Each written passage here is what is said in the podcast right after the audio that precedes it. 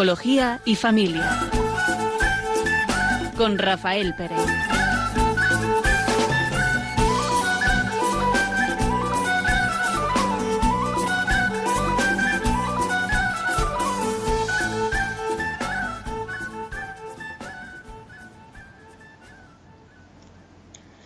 Buenas tardes. Vamos a estar un rato con ustedes en este programa de Psicología y Familia, un servidor Rafael Pérez y Raquel Talabán. Y vamos a hablar sobre las relaciones tóxicas, esas relaciones que, que creamos mmm, buscando un bien y nos encontramos con algo que no es tan bueno.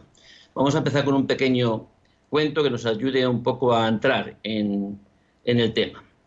Dice así, una mañana un sabio anciano cherokee contaba su nieto acerca de la vida y de la lucha que se desarrolla dentro del interior de las personas. El anciano dijo, Hijo mío, se libra una batalla entre dos lobos en nuestro interior, dentro de todos nosotros. Uno de ellos es un lobo negro, en maldad, temor, ira, envidia, rencor, avaricia, arrogancia, culpa, resentimiento, inferioridad, mentira, orgullo, egolatría, competencia y superioridad. El otro lobo es blanco, es bondad, alegría, paz, amor, esperanza, serenidad, humildad, benevolencia, amistad, empatía, generosidad, verdad y compasión. Esta misma pelea está ocurriendo dentro de nosotros y dentro de todos los seres de la tierra. El nieto, después de unos minutos de reflexión, preguntó a su abuelo, Dime, abuelo, ¿cuál de los dos lobos crees que ganará? El sabio anciano Cherokee simplemente respondió, el resultado de la batalla depende de qué lobo decides alimentar tú. Nos parecía como oportuno eh, y básico que cualquier relación, de esto que vamos a hablar, ¿no? relaciones tóxicas, relaciones que no nos aportan ningún bien, todo el mundo que creamos relaciones las creamos porque esperamos de ellas algo, ¿verdad? Pero a veces nos encontramos que muchas personas, yo, yo diría que casi todos, ¿no? Tenemos nuestros momentos de toxicidad, ¿no? De hacer daño al otro en nuestra forma de relacionarnos, ¿no? Por eso, este cuento un poco eh, mmm, toca esa raíz, ¿no? De lo que es el ser humano, de lo que hay dentro de nosotros, esa, esa eh, con estos dos lobos, ¿no? Que ejemplifican, ¿no? Lo que hay dentro de nosotros, esas dos tendencias, ¿no? Podemos ser lo mejor y podemos ser lo peor. ¿Qué ganará en nosotros? Muchas veces identificamos, sobre todo en, en los problemas, en el matrimonio y en la familia, lo que me hace mal, ¿no? Eh, ¿Quiénes son las personas que me están dañando, si es mi pareja, si son mis suegros, mis cuñados, no, normalmente la familia del contrario. Siempre tenemos claro quién nos hace daño, o incluso en el, en el noviazgo o en la amistad, ¿no? ¿Qué personas son las que me dan problemas? Y no solemos eh, hacer un poquito de examen interior y ver que en un momento determinado nosotros también podemos hacer mal a otras personas, a veces no con voluntad, a veces no con intención, pero que lo hacemos, lo hacemos. ¿Qué es una relación tóxica? Pues se considera una relación tóxica aquella que genera daño, sufrimiento en el otro, o en ambas partes. Pues toda relación tiene algo de toxicidad, es decir, porque de alguna forma nuestras limitaciones, nuestras debilidades crean en el otro sufrimiento, ¿no? Crean en el otro dolor. No me refiero a esa eh, no se refiere a esas situaciones, bueno, que en el ser humano, pues como eh, está este lobo negro, ¿no? Que tiene estas actitudes, pues desde luego siempre provocará esas situaciones. Pero quizás son esas relaciones que predominan, ¿no? Una forma como ha habido, se ha quedado un hábito, ¿no? Que esa relación, esa toxicidad, ese daño, ese sufrimiento está muy eh, vivo, muy anclado, ¿no? No es una relación que promete pero no da, ¿no? Y a la vez hay un impedimento para salir de ella. Es decir, que uno puede, eh, puede mm, eh, vivirla, experimentarla, mm, darse cuenta y sin embargo eh, hay un impedimento para salir de ella. Cuando empezábamos a preparar este programa, saltaban las noticias algún caso en el que, bueno, pues se mataba a la pareja, ¿no? Normalmente lo que salta en las noticias es la violencia de género, es cuando eh, alguna mujer eh, es asesinada, golpeada o maltratada por, por un varón. Y parece que está subiendo muchísimo eh, el número, el porcentaje de parejas en las que se dan esas situaciones de, malestar, de conflicto, de mala acción, a veces verbal, a veces física. Y parece también que la sociedad, desde cada vez eh, situaciones de edad más jóvenes, lo va asumiendo, ¿no? Que eso ocurre así. Se normalizan las canciones, se normaliza en las relaciones que tenemos alrededor y cuando ocurre algo realmente llamativo, como es una agresión, por ejemplo, parece que es eh, o de golpe o de ya se veía venir, todo el mundo lo veía, es que no se llevaban bien, discutían mucho. ¿Por qué como persona, por qué como pareja, por qué como sociedad no nos planteamos que esto no tiene que ir en ese camino? Si estamos viendo ya ciertas alarmas o ciertas cosas, ¿por qué no reaccionamos antes? Esto que dices, mm, Raquel, porque quizá por mucho que queramos poner normas, ayudas, hay quizá algo mucho más básico, ¿no? Más de raíz. Porque hay una relación, porque esto suele suceder. En el fondo, cualquier relación que se crea, ¿qué se busca? En cada relación, es verdad, con, sus pequeños matices, ¿no? Pero en el fondo, dos personas cuando se relacionan, el componente que las une es el amor. Puede ser de amistad, puede ser eh, amor mm, de pareja, mm, muchos tipos de amor con muchos matices, pero en el fondo, en todas nuestras relaciones buscamos el amor. ¿Cuál es en el fondo, en la raíz, lo que nos impide amar? Porque en el fondo, ¿qué es amar? Fíjate que todos, todos tenemos un concepto de lo que es el amor, ¿no? Pero quizás ese concepto no siempre coincide con lo que es el amor. ¿Qué sería el amor? Eh, un sentimiento, que es lo que generalmente eh, es como sinónimo. Amar es sentir. Pero no es cierto. A veces sentimos y a veces sentimos, tenemos sentimientos positivos y otras veces no son tan positivos, ¿no? el amor quizá no es eso, no solamente es sentir, no es, no es pasión, no es deseo, todos esos son aspectos también, ¿no? Que pueden conllevar el amor, pero algo mucho más profundo, ¿qué es el amor? Y el amor, no sé si estaré confundido, ¿no? Pero yo entiendo que el amor es querer el bien del otro. Y muchas veces, cuando es el amor muy personal y hacia otra persona, es querer el amor del otro al otro por encima del tuyo propio. Que es el amor quizá lo que representa el cristianismo, ¿no? El amor al enemigo, el amor, fíjate, hasta mal al enemigo, pagar la vida por el enemigo, yo creo que mm, qué poco sentimiento tiene que haber. Si eso es el amor y eso es lo que todo el mundo desea, hay un deseo ¿no? de que te sentís amado, de que nos amen, no cuando somos buenos y cuando somos personas coherentes y que hacemos las cosas bien. ¿Cuándo necesitamos sentirnos amados? Pues en todo momento.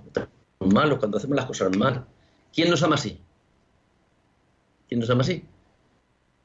Entonces, si, si eso es el amor y sin embargo en nuestra vida habitual eh, parece que el amor es sentir, pues cuando sucede que hay un enamoramiento, que hay, unos sentimientos muy eh, intensos, eh, hay una idealización del otro,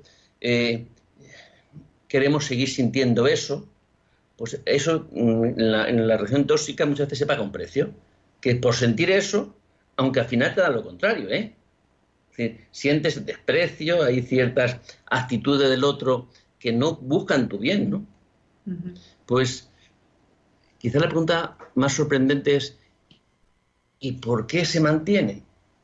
¿Por qué se mantienen en el tiempo esas relaciones en las que uno u otro o los dos se hacen daño?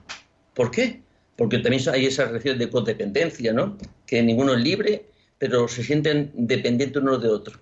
¿Por qué sucede? Porque eso, la verdad es que es a mí me, sorprende, parece como si fuera un misterio mantenerse en una relación donde lo habitual es sufrir y es tener sentimientos negativos, de miedo, porque existe la mentira, y sin embargo no poder salir de ello. Es como una especie de adicción, ¿no?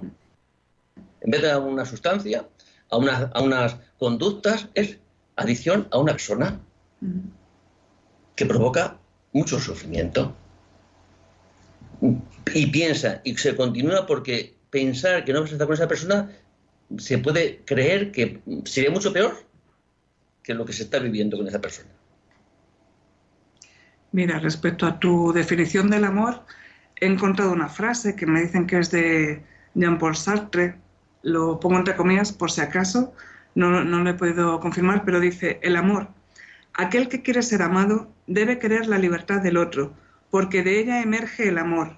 Si lo someto, se vuelve objeto, y de un objeto no puedo recibir amor.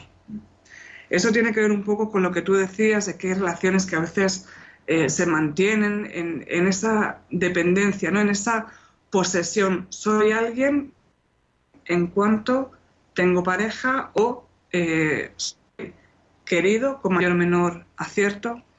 Desde los sectores más liberales de la sociedad siempre se ha dicho que los cuentos infantiles donde las parejas son felices y ha hecho mucho daño, ¿no? En este sentido, la forma que tenemos de ver las relaciones. Pero a día de hoy, que, en principio eh, se están viendo otro tipo de relaciones, otras, eh, estamos ya en, la liberación casi, casi ya eh, a los extremos más insospechados y, y, no por ello mejores, sigue habiendo problemas en este sentido. Parece, como decía antes, que socialmente llega un momento en el que tienes que tener pareja, tienes que tener plan de casarte. Muchas veces, por ejemplo, cuando ves eh, la prensa rosa y dos personas famosas, por poner un ejemplo que todos podamos identificar, eh, cuando personas, personas eh, famosas se están empezando a conocer, ya micro en mano, los que, los que antes se llamaban periodistas y ahora son casi cualquier cosa, pues empiezan a preguntar, y bueno, ¿y os vais a casar y vais a tener hijos? Y parece que hemos normalizado que es como el proceso habitual que tiene que ser eso, sin pararnos a pensar si la persona que estamos conociendo es la adecuada, si se están eh, llevando a cabo esos tiempos ¿no? que, que tiene el noviazgo tan bonitos para, para conocerse, para mostrarnos también con nuestras miserias, ¿no? para poder ser amados desde el infinito, como un calcetín del derecho y del revés. También cuando estoy peor, también cuando tengo mi peor cara. Si el noviazgo dejamos de darle esa función que tiene y termina siendo, pues eh, en el momento que he pillado a alguien que va a ser mi pareja, ya sea la primera, ya sea la quinta, ya sea simplemente porque en mi entorno cae bien o, porque, bueno, pues porque es la forma que tengo de salir de casa, de em, esa sensación de mandar yo, de hago con mi vida ya no lo que me dicen mis padres o, o ya no eh, lo que se está escrito, lo que se piensa que, debo de hacer por edad, condición, género, sino, bueno, pues ya se supone que si tengo una pareja, si salgo de casa, si yo empiezo a tomar decisiones, por equivocadas que sean, parece que estoy tomando mi lugar, ¿no? Aunque eso sea un error. Quizás estás hablando de cómo se forma, ¿no? Esos, esas, momentos previos, ¿no? A la hora de formar una pareja, ¿no?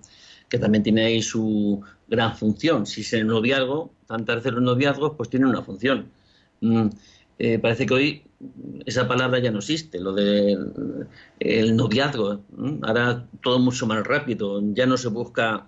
En el noviazgo era para discernir si esa persona, ese chico, esa chica con la que eh, te encuentras sería la adecuada para ti, ¿no? Entonces ese discernimiento pues requería un tiempo yo que ya no sé, no es lo más habitual, ¿no? Ahora es verdad que hay muchos sectores que sigue habiendo ese, ese periodo tan importante de noviazgo, ¿no? Eh, tiempo de discernimiento, ¿no? Pero, pero quizás esos son momentos previos, ¿no? Pero una vez, imagínate que una vez ya, eh, aparte de cómo son los momentos previos, cuando se forma una relación, ¿no? Esas relaciones que se forman, que no están casados, que tienen, pero son estables, más o menos estables, esas relaciones donde eh, se crean estas pautas de relación que crean daño, pero realmente son crean daño. hay alguien que, mm, si son esas relaciones tóxicas, alguien sufre. Eh, se va creando, es verdad que se va creando. Una relación se va creando, se va mm, de acuerdo a cómo se interrelacionan, pues se irá creando unas pautas de relación. Si uno adquiere mucho poder, es que el otro se lo concede. ¿Qué sucede si uno tiene poder y otro no? Pues que depende, hay una, dependencia. Decía esa frase eh, de lo que es el amor. Yo creo que el amor verdadero sin libertad no, no puede existir. Ser libre y el, otro te ama libremente o no serán una relación eh, adecuada, ¿no? Plena. Yo creo que el amor sin libertad no puede ser. O sea, yo creo que son dos, son dos conceptos que van unidos, ¿no? Eh, y a la vez, en algunas charlas de novios, pues yo, tú entiendes que puede existir el, ¿qué, qué libertad podemos tener si no es para amar? Y a la vez es una libertad que se ejerce porque uno se defiende de los impedimentos para amar al otro, ¿no? Porque hay mucho, el, principal eh, impedimento para amar al otro es el egoísmo. Si uno no lo reconoce, la soberbia es un impedimento enorme para amar al otro. Es decir, todas nuestras eh, debilidades, y en el sentido religioso todos los pecados, son impedimentos para amar y para ser libre, porque nos atan. Entonces, si buscáramos una relación plena, pues desde luego sabemos contra quién tenemos que luchar. O sea, que no es porque, ni por la buena educación, que también ayuda, ¿no? El ambiente social, claro que ayuda un montón. ¿El ambiente social hoy ayuda mucho? Pues no lo sé. No lo sé. Yo sé que ha, habido ambientes que sí que ayudaron mucho, ¿no? A, guardarnos de tener actitudes. Por eso mm, podemos aspirar a poder tener relaciones mm, pues esas, plenas entre las personas, de respeto. Eh, si antes cada uno no ha aprendido, ¿no? No ha crecido, no se ha desarrollado, no sacó sus cualidades, pues difícilmente, ¿no?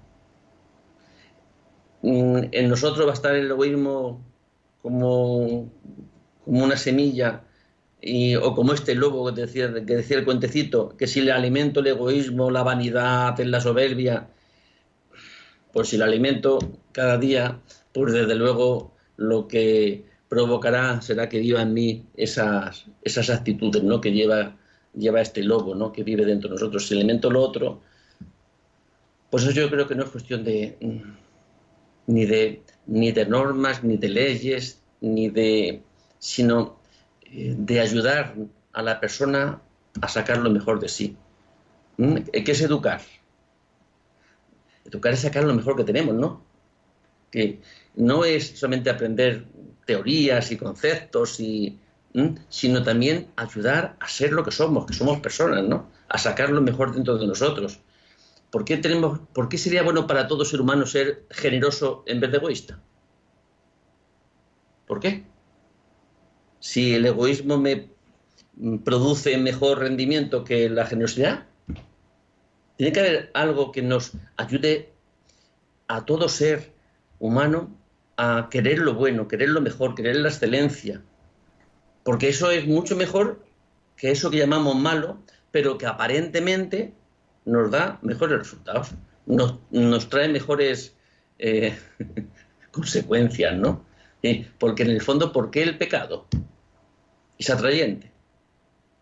Porque promete una felicidad, ¿no? Promete un bien. Es que si no, nadie, nadie actuaríamos incorrectamente, ¿no? Es decir, yo creo que es, una necesidad, ¿no? En nuestra vida el, seguir avanzando. Y una relación tóxica pues, te impide avanzar.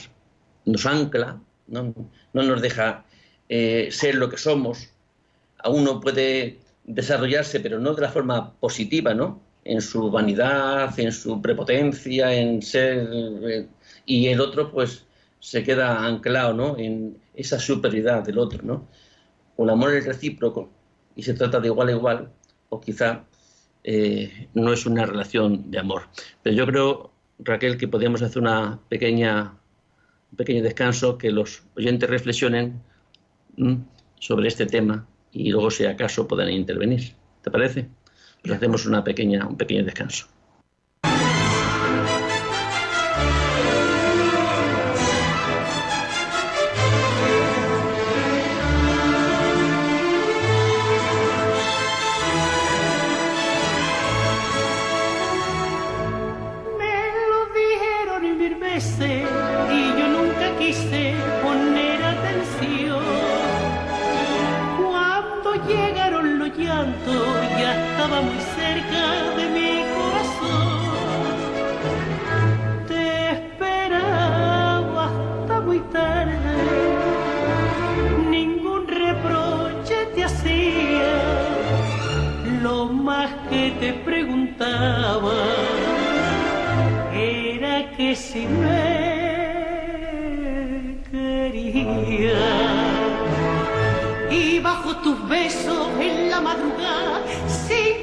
La cruz de mi angustia, solía cantar.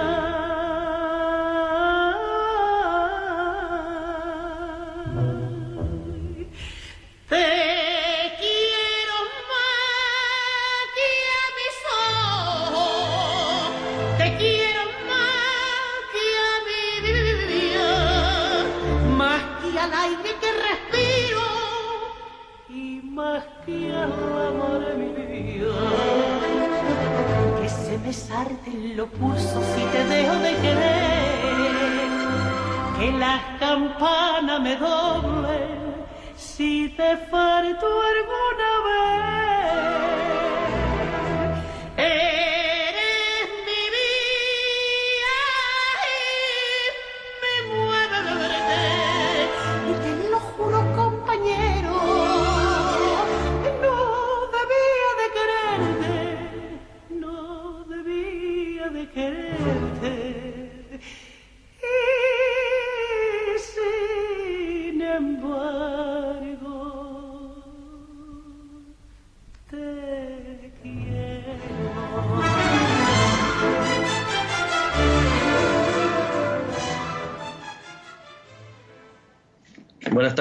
Están sintonizando Radio María, están escuchando el programa Psicología y Familia. Estamos hablando sobre relaciones tóxicas. Dice así el siguiente cuento. Por lo general dividimos a las personas en dos categorías, la de los santos y la de los pecadores, pero se trata de una división absolutamente imaginaria. Por una parte, nadie sabe realmente quiénes son los santos y quiénes los pecadores. Las apariencias engañan. Por otra, todos nosotros, santos y pecadores, somos pecadores. En cierta ocasión, un predicador preguntó a un grupo de niños, si todas las buenas personas fueran blancas y todas las malas personas fueran negras, ¿de qué color seríais vosotros? La pequeña María respondió, yo, reverendo, tendría la piel a rayas. Como decíamos al inicio del programa, eh, no son los extremos, ¿no? Dentro de cada uno de nosotros no necesariamente hay intención de, hacer mal y de hecho, em, igual que todos somos pecadores, en todos hay algo bueno y algo positivo que a veces con la mejor intención se puede confundir. Por eso no hay blancos ni negros, sino hay una preciosa gama de grises que es donde se mueve la realidad. Ni yo soy tan bueno, ni el que tengo enfrente es tan malo, ni todo lo que hace lo hace por hacerme daño. También, por ejemplo, como decía la copla de Concha Piquer, a veces queriendo hacer un bien, querer a alguien más que a mí, ¿no? Querer con la vida, poner por encima de, del amor propio, ¿no? Parece que el amor romántico es te quiero hasta la muerte, ¿no? Hasta sí, pero no. El amor sano, el amor pleno, no te quita espacio, no te hace ser menos, como bien decías tú, Rafa, te complementa, te hace, te potencia, potencia lo bueno. Y a veces eh, bueno, pues ese caminar, ese eh, ir buscando mi sitio en el mundo, nos hace eh, conjugarnos con personas que aunque sea una relación eh, de la que estamos llamando tóxica o que no es del todo positiva, hay una ganancia. A veces es una ganancia que yo me siento querida, aunque no sea cierto, que yo me siento valorada, aunque no sea cierto, que yo siento que eh, me están cuidando porque parece que se preocupa mucho de mí y quiere saber en todo momento dónde estoy y con quién me relaciono por teléfono o en persona. y cosas que en un principio pueden parecer buenas y siendo más de, de preocupación y de cuidado, realmente no lo son. Y puede ser a la larga pues, que sea una relación conflictiva que nos hemos habituado a convivir y a, y relacionarnos de esa manera, haciéndonos una especie de amor-odio constante que nos impide a veces el, el separarnos ¿no? y tomar una resolución. ¿Cómo podríamos saber si estamos, más que estar en una relación tóxica, tantas veces nuestras relaciones son tóxicas, ¿no? Nuestra forma de relacionarnos, ¿no? Vamos a poner actitudes, ¿no? Pues quizá cada vez que mis actitudes no buscan el bien del otro, de alguna forma, de alguna forma estoy haciendo daño. O porque busco mi propio interés solo, ¿no? Mm, busco o ser, o quedar por encima. Mm, cada vez que el amor no existe, por la relación deja de ser plena, auténtica, y cómo se convierte cuando hay pues ese eh, manejo emocional hacia el otro, ¿no? El querer controlar, el querer saber qué hace o qué deja de hacer, es decir, impedirle ser él. Que no tiene por qué ser consciente, ¿eh? lo que decíamos. Sería muy fácil identificar el blanco, identificar el negro, pero a veces pues esa sensación de, de querer proteger, de querer hacer bien o de, o de mantener una relación contra viento y marea nos hace tener esas reacciones y esas actitudes que no son positivas. Quizá lo que todos anhelamos, todo ser humano busca, es el amor. Que te amen de forma infinita. Si no podemos llegar a eso, ¿no? Si no podemos encontrarnos con eso, nos encontramos con el amor finito, que es el, el amor que el, el, otro puede dar, ¿no? El que yo puedo dar. No es que el otro pueda dar, el que yo puedo dar. Es un amor bastante limitado, finito, que es lo, a lo que más podemos quizás aspirar, aunque dentro de todo ser humano hay ese anhelo, ¿no? De ese amor infinito. Pero luego es que ya no es un amor parcial, ¿no? Que el que, tenemos, ¿no? El que podemos proporcionar, el que podemos dar al otro. Eh, sino que si dentro de nosotros no hay un crecimiento, mm, eh, no vivimos con, con esos valores, ¿no? Yo, por ejemplo, algunas veces digo, ¿por qué la gente, si conociera el cristianismo, no le ayudaría a ver, a entender, a, a crecer? Porque en el fondo, ¿qué es el cristiano? En el fondo, ¿qué es el cristiano? Sino amar al prójimo como a ti mismo. Nada más que eso, ¿no? Bueno, ni más ni menos. O sea que, sí es amar al prójimo como a ti mismo. Lo que quieras para el otro, lo que quieras para ti, quieres para el otro. Lo que no quieras para ti, no lo quieras para el otro. Y nos encontramos tantas veces que así no actuamos, ¿no? Cristianos y no cristianos, ¿eh? O sea, que no es cuestión de la debilidad y el pecado, están todos. Por eso, ante esta realidad, ¿qué podríamos hacer?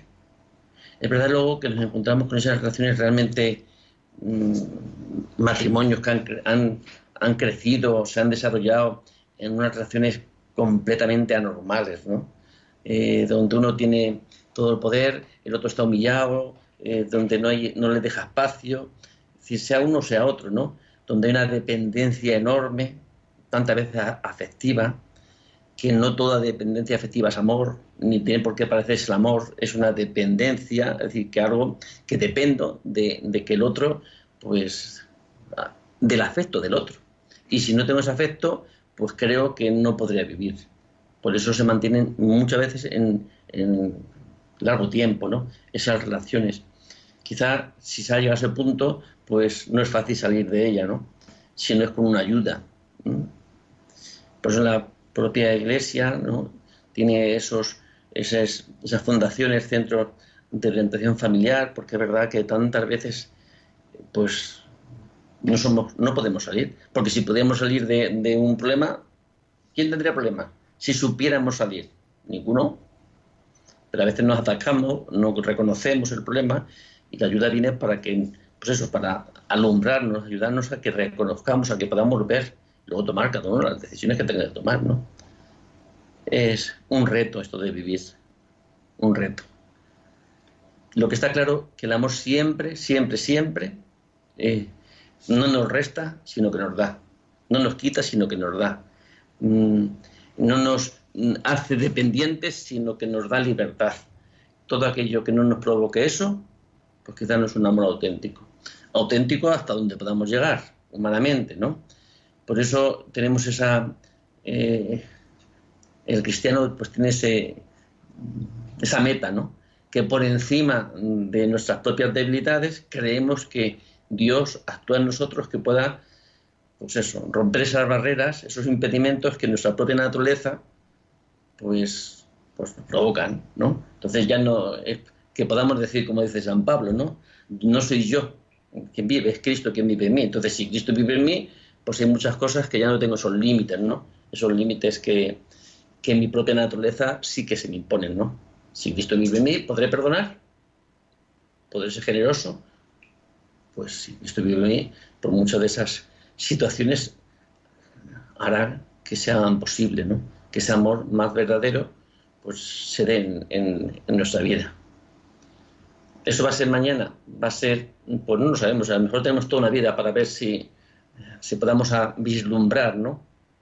o gustar un poco, experimentar que es posible, ¿no?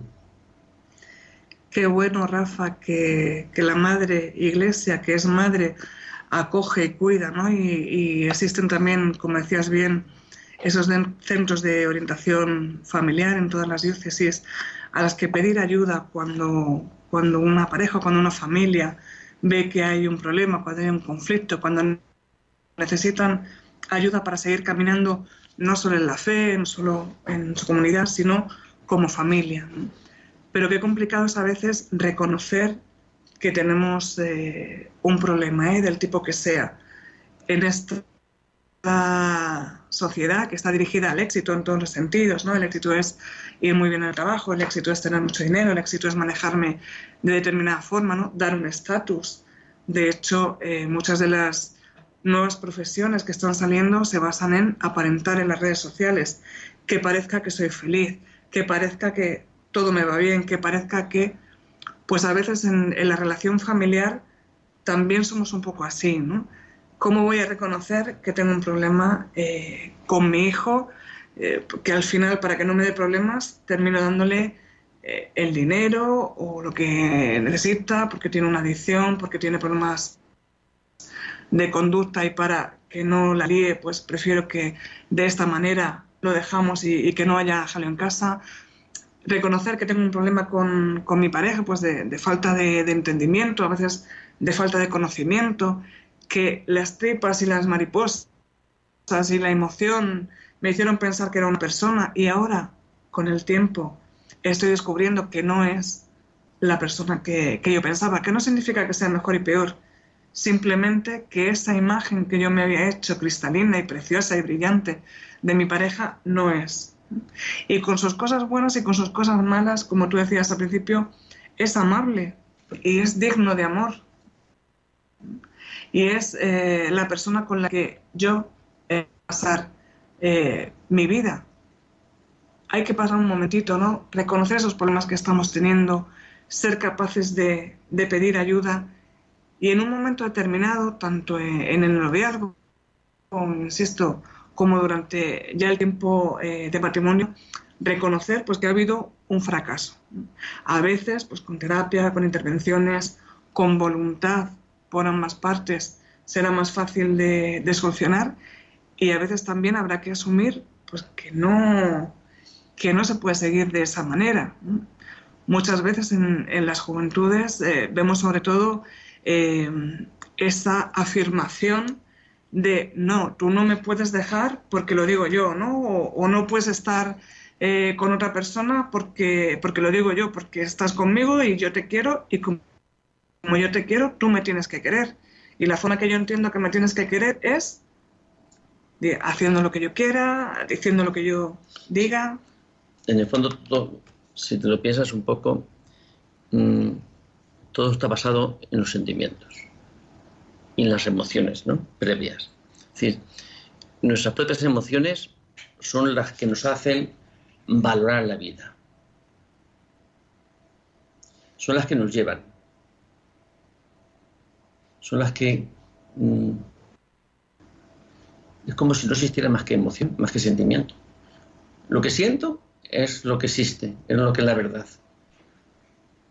Y de acuerdo a lo que siento, actúo. Y nuestra razón se queda, pues eso. Y la capacidad que Dios nos ha dado para eh, conocer el bien, la verdad, lo bueno, no es el sentimiento. Es la razón. Y si está iluminada por la fe, pues mucho más. Pero si no está iluminada por la fe, pues la razón pura nos hace conocer qué es lo bueno, qué es lo malo. Y sin embargo hay un impedimento que, pues eso, que, que no deja actuar, que son los sentimientos. Y en base a los sentimientos, eh, todas estas relaciones tóxicas están basadas en esos sentimientos. No, aunque uno pueda ver racionalmente que mi pareja me está haciendo daño, me miente, es infiel, me controla, no me deja ser, me anula, no me, no me, no me respeta, me ignora, me utiliza, a pesar de que eso eh, una persona lo pueda reconocer, ah, pero viene el sentimiento, pero siento hacia él o hacia ella, tengo estos sentimientos tan fuertes. Cuando es cariñoso, es tan cariñoso. Lo malo es que después me pega, pero, pero cuando no me pega es la mejor persona del mundo. Entonces, esos sentimientos eh, no nos dejan actuar. Y algunas veces parece que la razón es algo negativo, ¿no? la razón es bien positiva. La inteligencia que Dios nos ha dado, al ser humano no es algo negativo. Es verdad que no es todo, claro que no es todo, pero para muchas cosas es lo necesario, para otras cosas es el sentimiento. Yo cuando elijo una camisa, ¿eh? me dice, esta es amarilla, esta es verde. Pues yo me dejo llevar por lo que siento. ¿eh? Me gusta más la amarilla que la otra. Qué bien, que ahí sea el sentimiento, ¿no? El gusto. Pero en cosas importantes creo que el gusto pues no vale mucho. Para escoger los caramelos también, ¿eh? de fresa o de nata o de limón. Pero para las cosas importantes no es el sentimiento, es la razón la que me dice, ¿y esta reacción hacia dónde va? ¿Qué hago, ¿Qué hago con esta persona? ¿Por qué me mantengo? Y uno se pregunta y fácilmente, yo me doy cuenta, yo llevo casado 40, 44, bueno, desde, el 79. A un problema después. Desde, 79, 43, ¿no? Eh, y digo, todas mis dificultades mm, con mi mujer están basadas, en lo que yo reconozco, ¿eh? es por mis propios sentimientos. Puedo decir, si, si no la puedo decir nada, sin embargo me siento o no me siento. Entonces, como me siento que no me quiere lo suficiente o que no hace lo que yo creo que tiene que hacer, es en base a mis sentimientos. Luego mi inteligencia dice, vamos a ver, borrico. Mm, y no puedo ir contra mi inteligencia porque no, no hay datos ¿no? para que esté enfadado o para que esté... Y sin embargo, los sentimientos tienen tantas fuerzas que, que se apoderan también de mí. Dice, aunque luego no la, digo, no la, o no me acuerdo, voy a decir, no sé por qué estoy enfadado, pero yo sé que estoy enfadado. me, parece, me parezco yo en ese momento tan ridículo, ¿no? El, tener, el, el, sentirme distante de, de mi mujer eh, y sé que es, que también, o sea, que no, no es que hable por una teoría, ¿no? Eh, decía un filósofo que sí que sabía, hombres somos y nada del hombre me es ajeno, es decir, todo lo que a cualquier hombre le puede pasar, a mí también, de una forma o de otra. ¿eh? Estamos, tenemos la misma chicha, la misma, eh, somos de carne y hueso, la misma debilidad. Por eso es, a mí me es fácil muchas veces reconocer, ¿no? Porque todos, en alguna medida, ¿no? Pues yo mismo lo experimento, ¿no? Estas, estas debilidades humanas, ¿no? De alguna medida, y agradece en gran medida. O sea, que no quiero yo quitarme importancia, y que agradece en gran medida. Experimento las debilidades humanas. Pero creo, Raquel, que es otro momento para hacer una pequeña pausa, para poder continuar y luego dar paso a los oyentes. Si quieren llamar y quieren participar en este tema, pueden llamar al teléfono 91 00 9419, si quieren eh, aportar alguna visión que tengan. Yo sé que la NASA tiene cámaras girando en el espacio, que se la pasan día y noche viendo de arriba para abajo. Y estoy a punto de llamar a pedirles trabajo, para ver si me relajo. Porque tengo celos de que estés con alguien que sé que no existe. Y que juntos hagan cosas que yo sé que tú no hiciste. Yo no quiero imaginar que otra persona te desviste. Eso me pone triste. Perdón por cosas que no son. Es que antes de ti me volvieron mierda el corazón. Por eso te pido perdón. Nada de esto es culpa tuya. No quiero que nuestro futuro, mi pasado,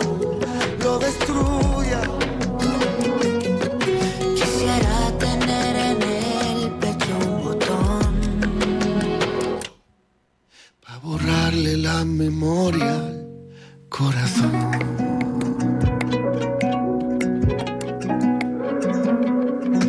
¿Cómo le hago para borrar un capítulo de la historia que me tiene sin dormir y sufriendo de paranoia? Pienso que alguien más te escribe cartas con dedicatoria y me da como una aceleración respiratoria. Dicen que en la vida no hay cosas perfectas.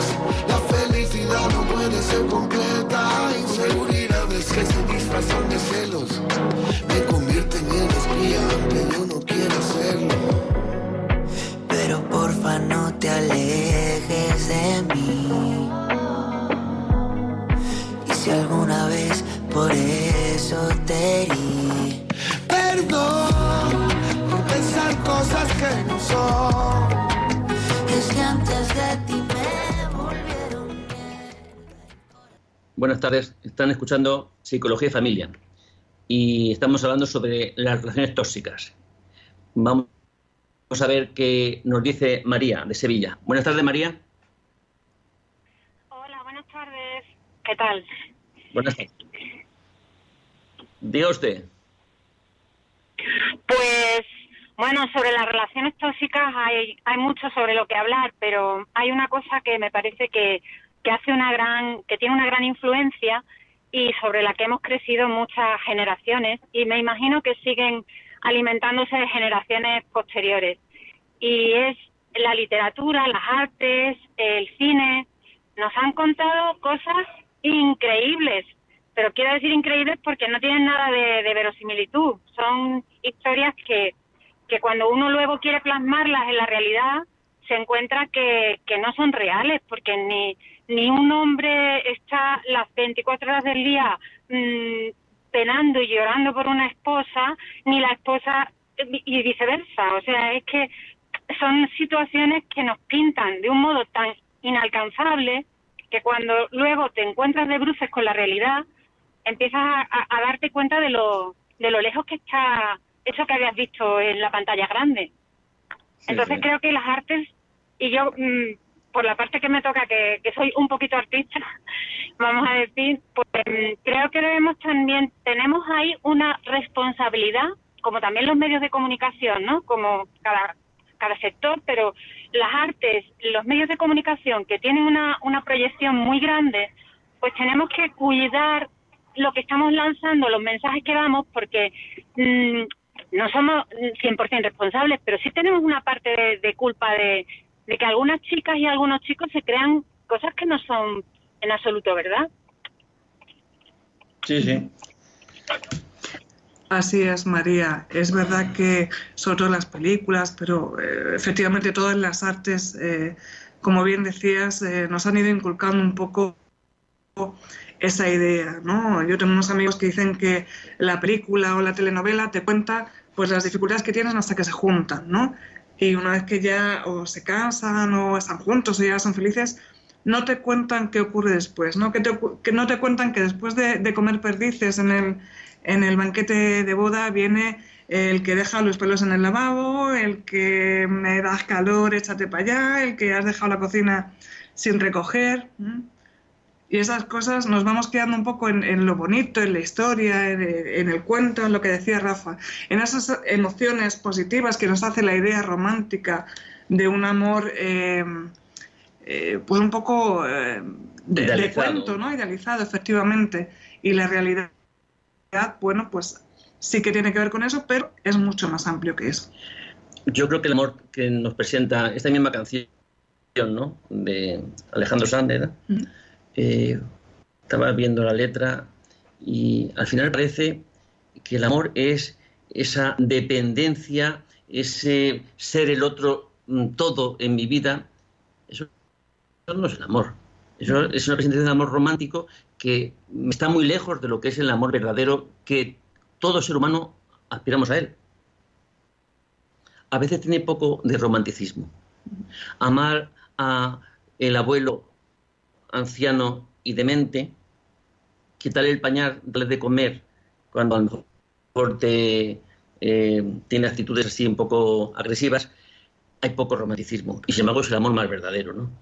Es decir, el amor no es esa presentación que nos hace eh, ese amor pasional, eh, de deseo puramente carnal, ¿no? Que es verdad que, que de alguna forma es un, eh, unos sentimientos tan intensos que todo podemos buscar, ¿no? Pero vamos a ver lo que nos dice Nacha de La Rioja. Buenas tardes, Nacha. Hola, buenas tardes. Diga usted. Mire, es que la relación es tóxica. Yo tenía una relación muy tóxica con mi exnovio, bueno, que, que ya murió, pero bueno, me trataba mal, me dio malos tratos y eso. Y entonces todo el mundo me decía que tenía una relación tóxica pero me pongo a analizar también cosas que hizo o hicimos mal y hay muchas cosas que estaban mal, ¿sabes?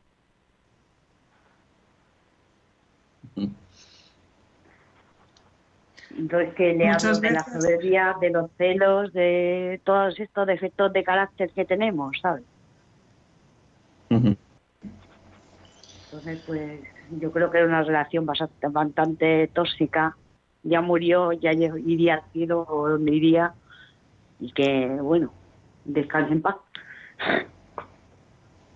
Muchas gracias, Nasa, por... Es verdad que toda, toda relación es imperfecta, porque quien, la, quien los miembros de la relación son imperfectos. Entonces, no es que tengamos que aspirar a una relación completamente plena. Si yo no soy pleno, pues mis relaciones serán tendrán mis defectos.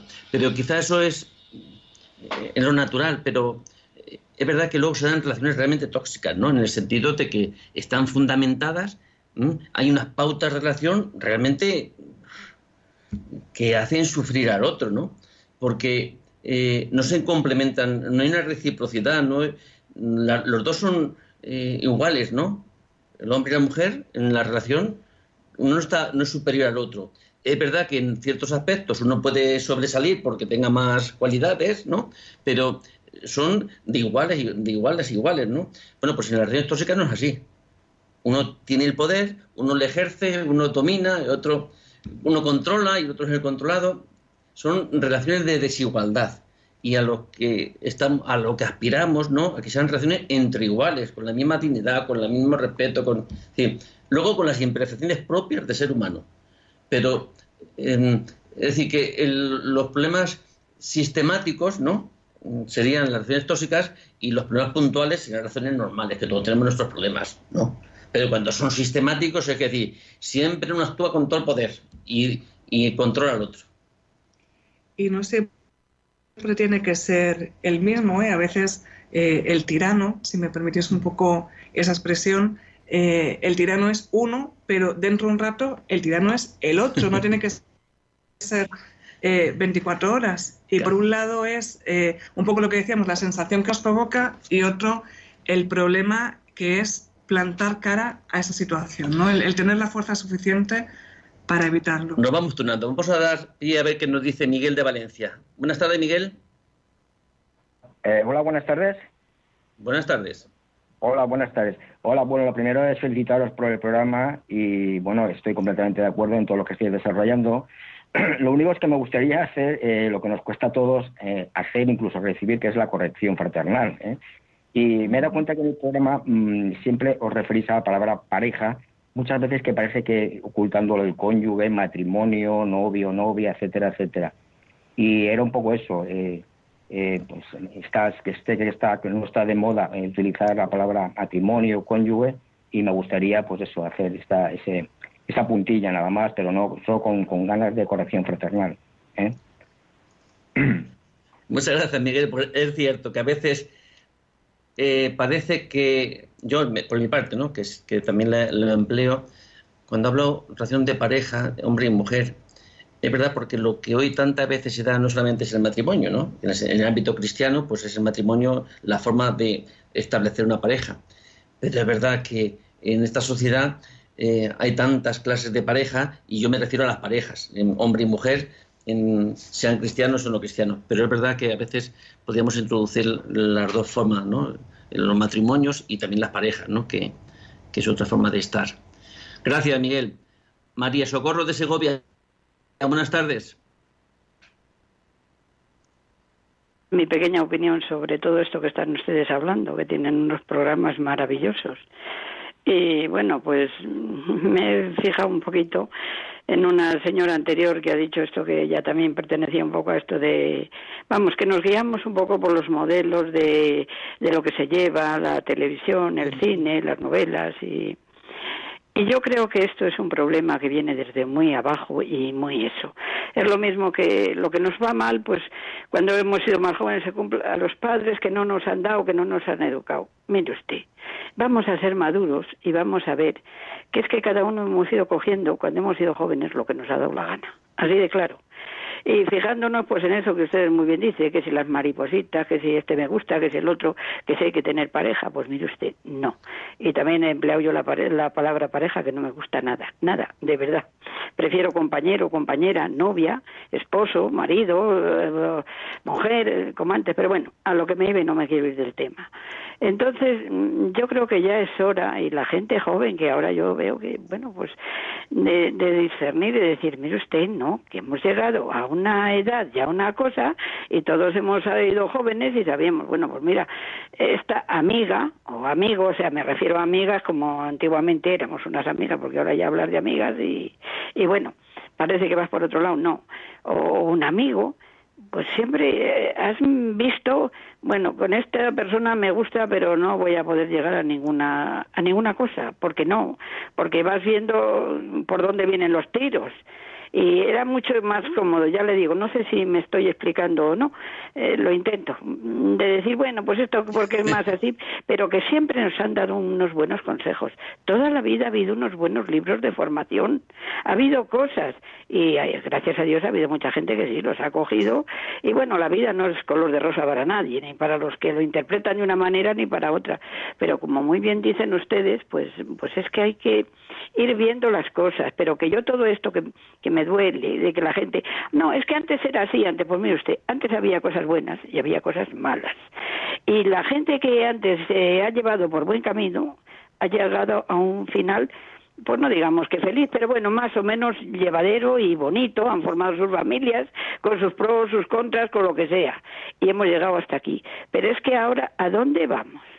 Porque ahora la moda es que la ha caducado la pareja, la ha caducado el novio. Mire, yo cuando oigo hablar a la juventud, digo, pero pobrecitos míos, ¿dónde los hemos dejado? O sea, esa era un poco más o menos mi opinión. Y les doy las gracias por haberme dejado participar. Muchas gracias, María. gracias.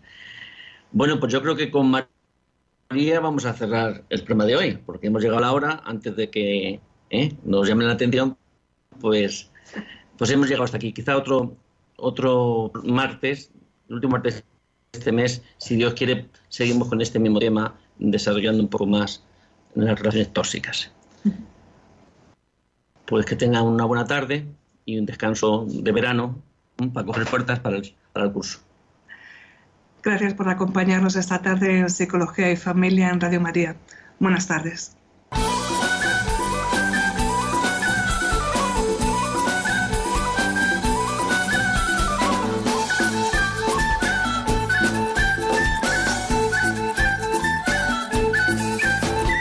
Psicología y familia.